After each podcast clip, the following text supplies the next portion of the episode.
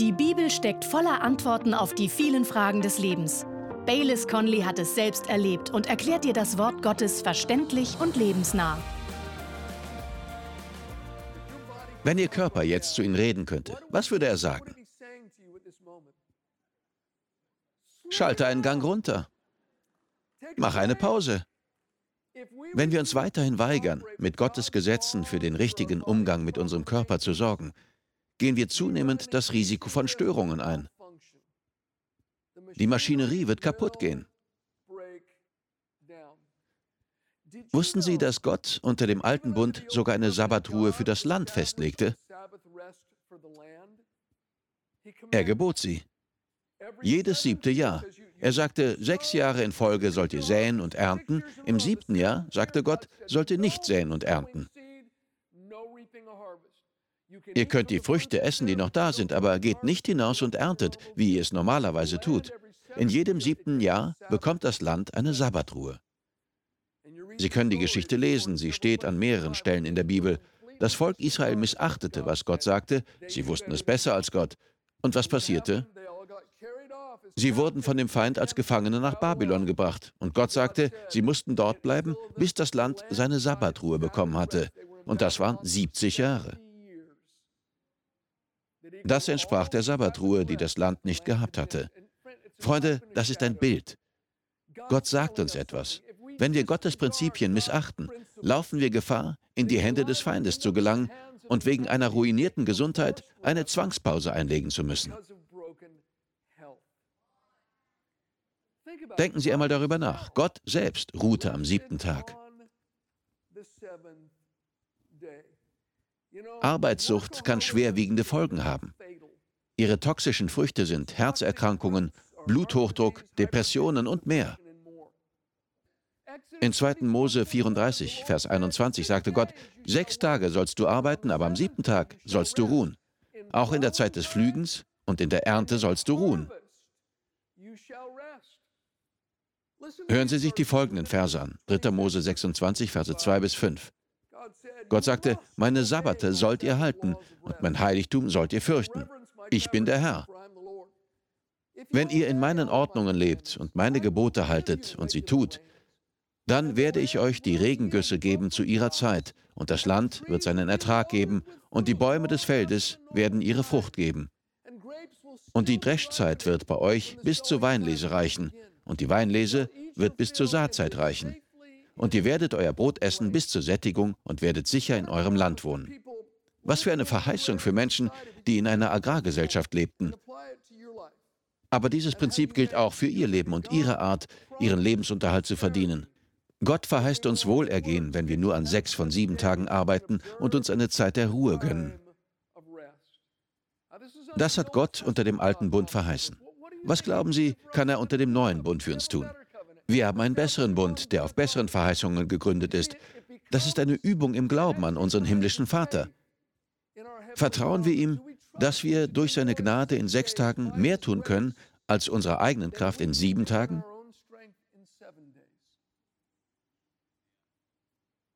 Vertraue ich ihm? Vor einigen Jahren, ich glaube es war 2007, wurde ich nach Mexiko zu einem Mittagessen zu Ehren des damaligen Präsidenten Felipe Calderón eingeladen. Ich hatte eine gute Zeit. Während dieser Tage fanden einige Veranstaltungen statt und zwei der Männer, die ich dort kennenlernte, waren Topmanager von Chick-fil-A.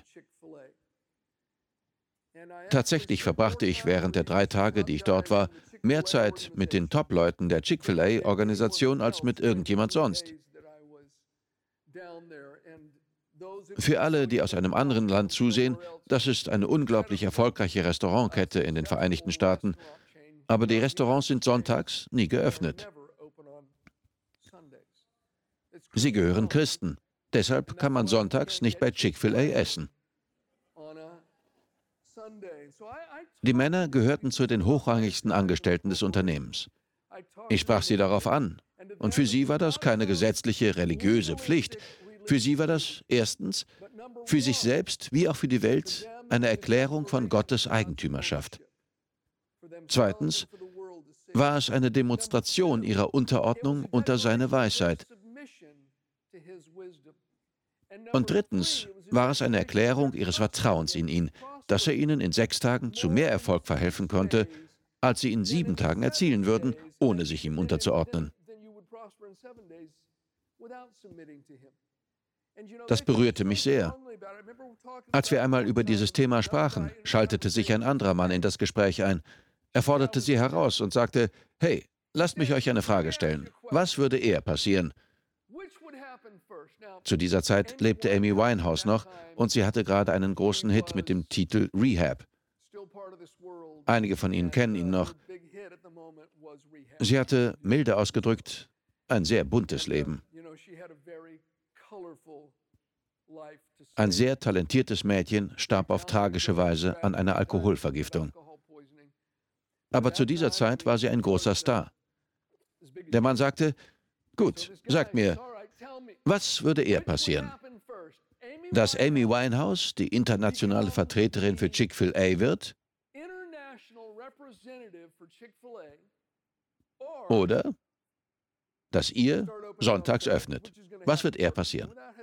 Ohne zu zögern sagten die beiden Amy. Sie sagten, es ist uns sehr wichtig, Gott auf diese Weise zu ehren. Wir werden unsere Restaurants sonntags nicht öffnen. Eher hätten wir Amy Winehouse als unsere Vertreterin, als das zu tun. Es war lustig, wir lachten darüber, aber das zeigte nur, wie wichtig ihnen das war. Ich glaube, wir müssen manchmal ein wenig mehr an uns selbst denken.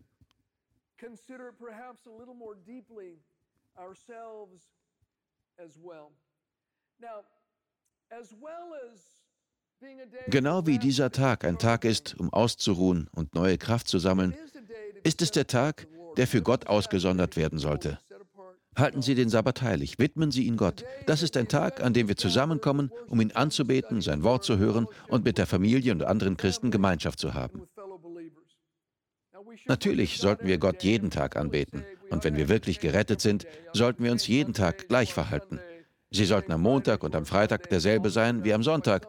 Ganz ehrlich, das ist der Grund, warum manche Menschen ein Problem mit dem Christentum haben. Sie sehen diesen großen Widerspruch, weil Menschen am Sonntag völlig anders handeln und reden als den Rest der Woche. Wir sollten immer dieselben sein. Ich möchte für einen Moment auf eine Frage eingehen, die mir gestellt wurde. Warum versammelt sich die Gemeinde traditionell größtenteils am Sonntag?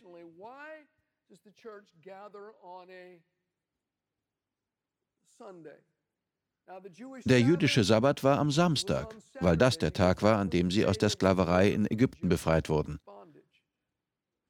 Daher kommt der Sabbattag. Die meisten Christen halten ihre Anbetungszeit sonntags ab, weil Jesus an diesem Tag auferstanden ist. Dieser Tag wird die ganze Bibel hindurch der Tag des Herrn genannt. Es gibt im Neuen Testament mehrere Verweise auf den Tag des Herrn, den ersten Tag der Woche, und es ist ein Tag, an dem traditionell die meisten Christen Gott und allem, was mit ihm zusammenhängt, ihre besondere Aufmerksamkeit widmen.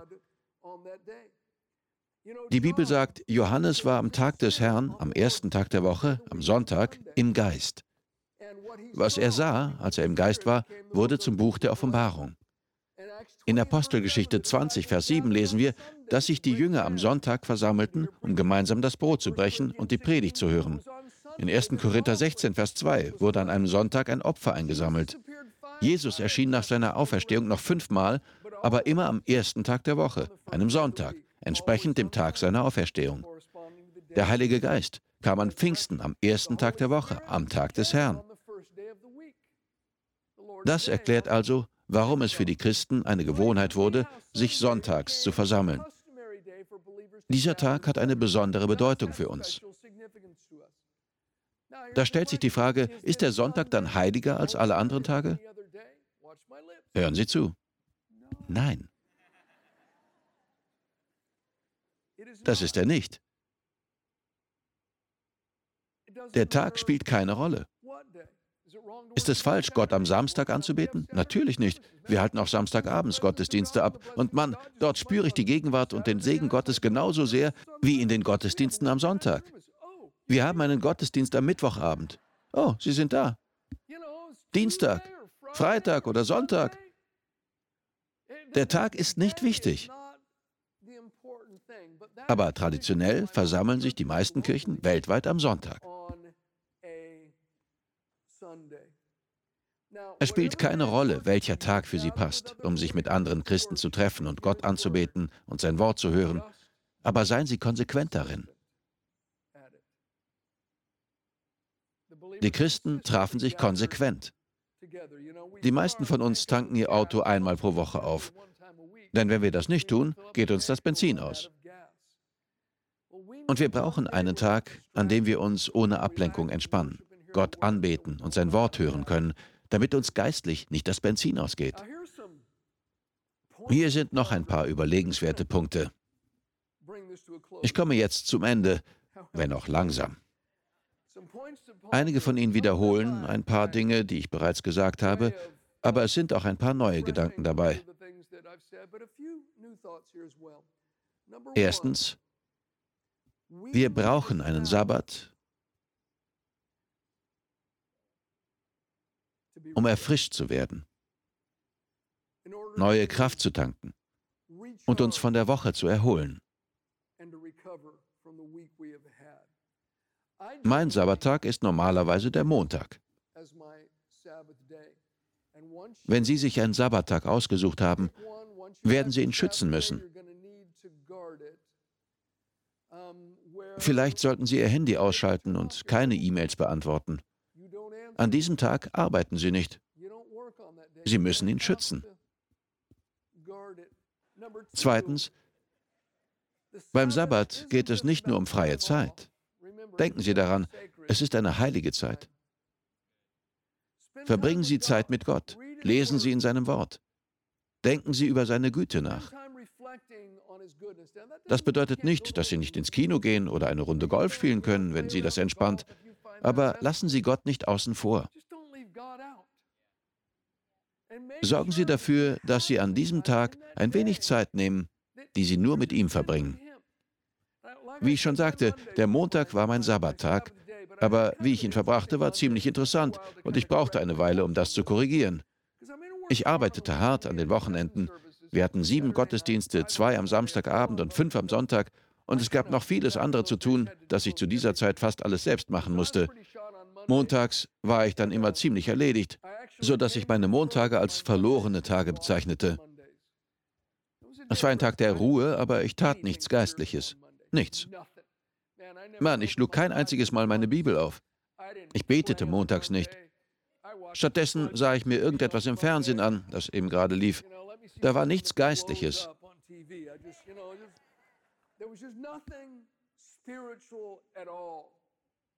Ich tat Dinge, die mir Freude machten, und ich glaube auch nicht, dass es falsch war, rauszugehen und Golf zu spielen, aber ich ließ Gott außen vor. Davon wurde ich einmal wirklich überführt. Dieser eine Tag der Woche war für meine Beziehung mit Gott verloren. Deshalb fing ich an, am Montag, gleich nachdem ich aufwachte, in den Eldorado Park hier zu gehen. Ich nahm meine Bibel mit und blieb etwa eine Stunde dort. Ich sprach mit Gott und las in der Bibel. Teils saß ich auf einer Bank, teils spazierte ich durch den Park. So begann ich den Tag.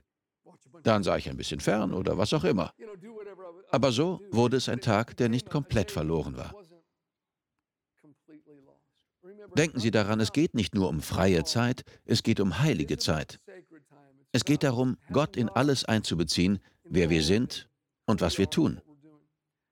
Drittens, ein Sabbattag gibt uns die Zeit, unser Leben zu bewerten, darüber nachzudenken, was wir tun und wohin wir gehen. Er gibt uns die Möglichkeit, einen Schritt zurückzutreten und das große Bild anzusehen. Das Leben mancher Menschen ähnelt dem Bild eines Radfahrers. Er hält den Kopf gesenkt, tritt kräftig in die Pedale und blickt kaum einmal auf. Manchmal ist es, als würden wir von Krise zu Krise leben.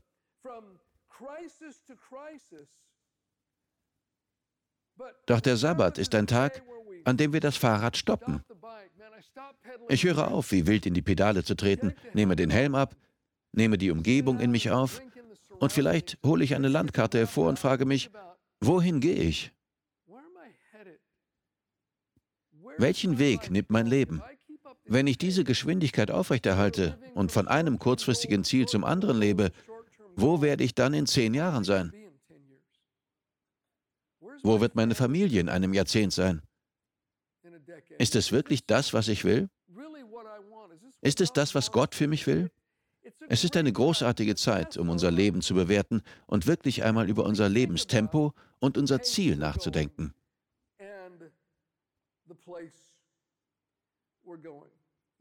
Viertens, der Sabbat hilft uns, unsere Grenzen zu erkennen. Die meisten von uns halten sich für unverzichtbar.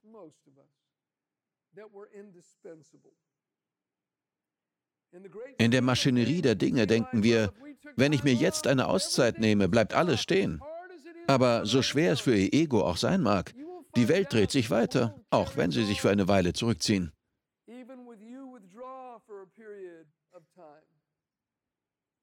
Das ist eine Lektion, die wir alle lernen müssen. Wie ein Autor schrieb, wenn wir handeln, als würde die Welt, oder noch schlimmer, als würde Gott nicht einen Tag von sieben ohne unsere Arbeit zurechtkommen, stellt das einen erschreckenden Stolz zur Schau, der die Allmacht unseres großzügigen Schöpfers leugnet.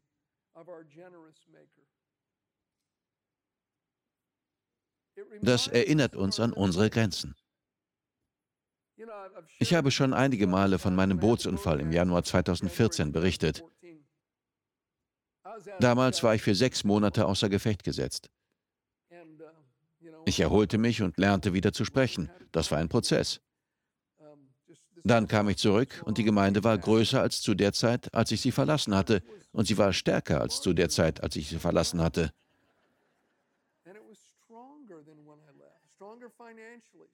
Finanziell stärker und stärker in sich selbst. Ihr Einfluss war gewachsen. Ich dachte, was zum Kuckuck? Sie brauchten mich nicht. Aber es ist gut, wenn wir erkennen, dass Gott sein Reich und seine Pläne auch ohne uns vorwärts gehen. Wir sind nicht so unverzichtbar, wie wir glauben. Wir haben Grenzen.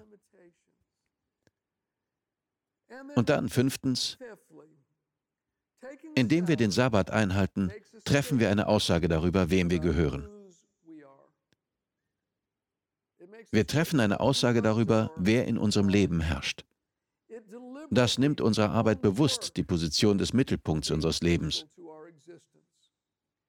Es hilft uns zu erkennen, dass unser Sein nicht davon definiert wird, was wir tun. Hören Sie, was Gott sagte. Hesekiel 20, Vers 12.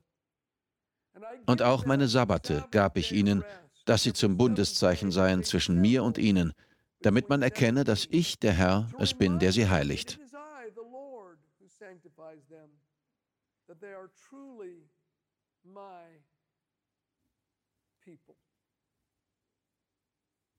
Das ist eine Aussage darüber, wem ich gehöre.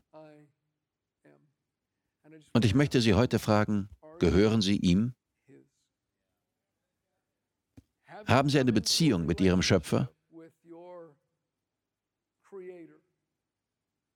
Haben Sie gelernt, ihn Vater zu nennen?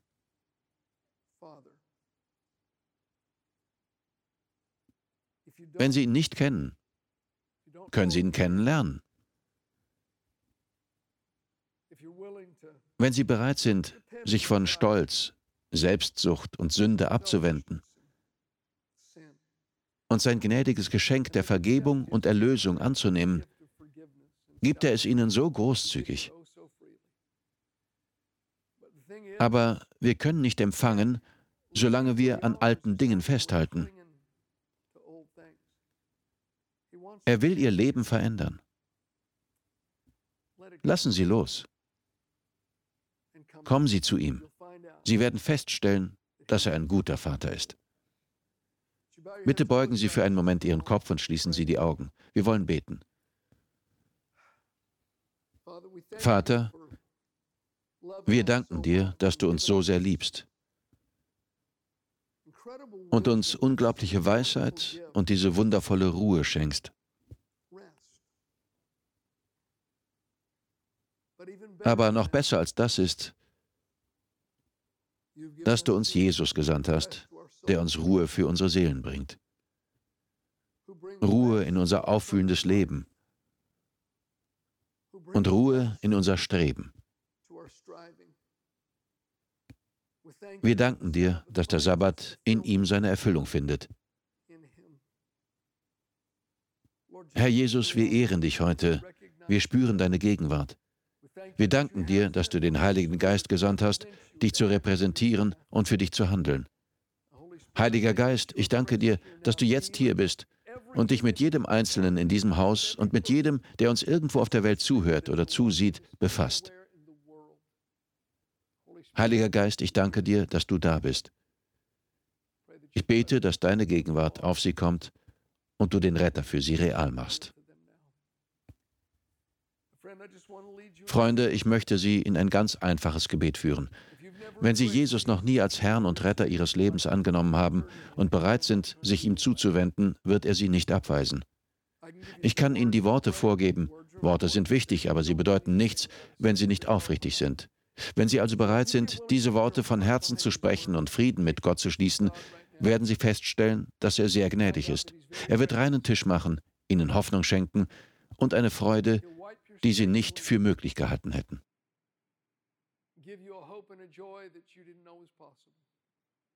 Wollen Sie mit mir beten? Alle im Raum? Vielleicht sind Sie mit einem Freund gekommen. Vielleicht sind Sie allein hier. Vielleicht kommen Sie schon eine Weile her, um sich ein Bild zu machen. Vielleicht sind Sie das Kind eines Pastors und unglaublich zynisch, weil Sie Heuchelei in der Kirche gesehen haben. Nun, wissen Sie was? Ich persönlich denke, die Kirche ist der beste Ort der Welt für Heuchler. Dort können sie Gottes Wort hören, den Heiligen Geist erleben und verändert werden. Aber Tatsache ist, ja, es gibt Heuchler in der Kirche, natürlich. Aber da ist auch das Einzig Wahre, und das Einzig Wahre ist Jesus. Wenn Sie einen gefälschten Geldschein bekommen haben, werfen Sie auch nicht Ihr ganzes Geld weg und sagen, ich werde nie wieder Geld verwenden, blöde Fälschung. Nein, Sie wissen, dass die Fälschung das echte Geld nicht zunichte macht. Jesus ist wahrhaftig. Er streckt sich durch die Kraft des Heiligen Geistes nach Ihnen aus. Wollen Sie mit mir beten? Vielleicht legen Sie eine Hand auf Ihr Herz. Lassen Sie uns beten. Sagen Sie, oh Gott, ich glaube, dass du mich so sehr liebst, dass du deinen eigenen Sohn gesandt hast, um für mich zu sterben. Jesus, danke, dass du am Kreuz für meine Sünden gestorben bist. Ich glaube, dass du den vollen Preis bezahlt hast. Und wegen dem, was du getan hast, nicht aufgrund meiner guten Werke, sondern aufgrund meines Vertrauens zu dir, komme ich zum himmlischen Vater. Reinige mich. O oh Gott, schenke mir ein neues Leben. Ich setze mein Vertrauen auf Jesus Christus. Ich nenne ihn Herr und Retter. Ich gebe dir mein Leben voll und ganz. Amen. Wir danken dir fürs Zuhören. Weitere Predigten sowie eine tägliche Andacht von Baylis findest du kostenlos auf baylis-conley.de. Gott segne dich.